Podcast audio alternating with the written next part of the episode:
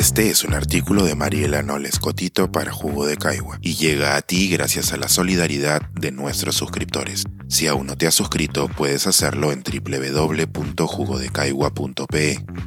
Ahora puedes suscribirte desde 12 soles al mes. Un grupito de seis. Una epifanía que lleva a pensar en un mundo alternativo. Dada la alineación de los astros, la luna y mi agenda, la semana pasada pude pasar algunos días de visita en lo que en los Estados Unidos se conoce como una HBCU.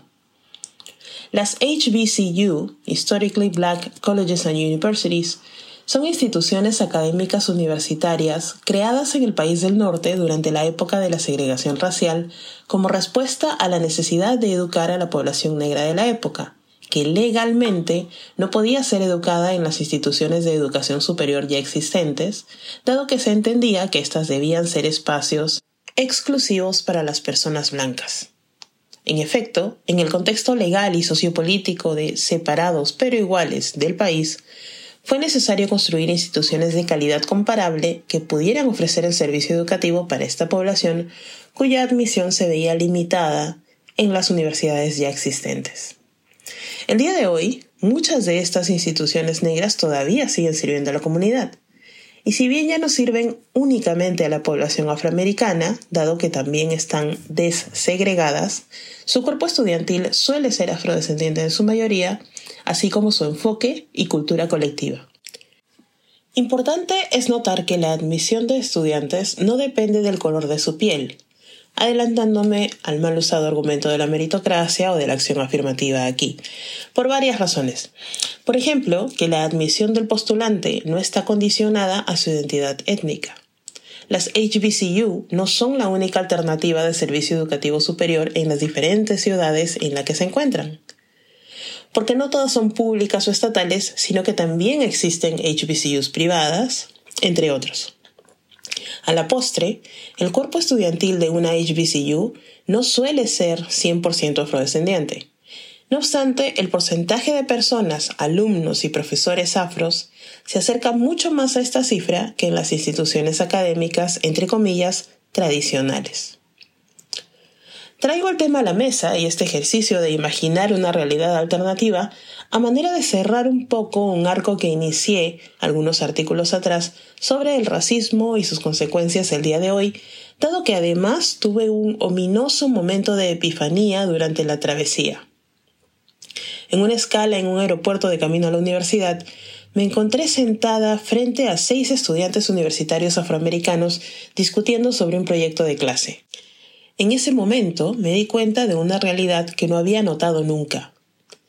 Jamás he visto seis universitarios afroperuanos sentados juntos en algún lugar.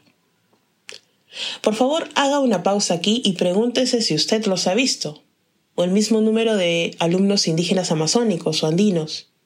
Y si la respuesta es no, pregúntese por qué ni siquiera negando la existencia del racismo en el Perú o que éste sea estructural, si leo sus comentarios, podemos ignorar las cifras y estadísticas nacionales.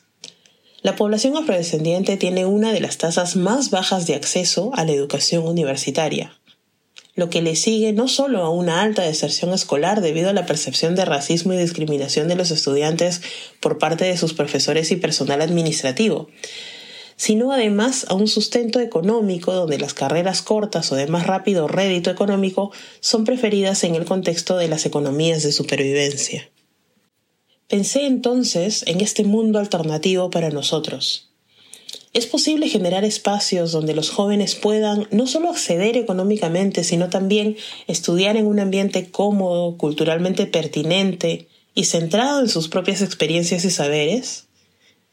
¿Tenemos la capacidad o la voluntad de crear espacios como estos? ¿Valdría la pena? Podemos generar plataformas educativas que reemplacen a las contemporáneas donde el número de estudiantes afros o de otros grupos étnicos, así como de profesores, ya no puedan ser contados con la palma de las manos? ¿Cuánto cambiaría esto nuestros paradigmas sociales? Dada nuestra coyuntura y la forma en que pensamos y nos expresamos sobre unas poblaciones y otras, lo veo muy poco posible. Pero qué bueno sería, ¿no? Más allá del deber ser y de lo abstracto, sería maravilloso pensar en la población a la que se quiere servir y sus necesidades colectivas urgentes cuando se desarrollan los servicios para ellos. Pensar, escribir, editar, grabar, coordinar, publicar y promover este y todos nuestros artículos en este podcast cuesta y nosotros los entregamos sin cobrar.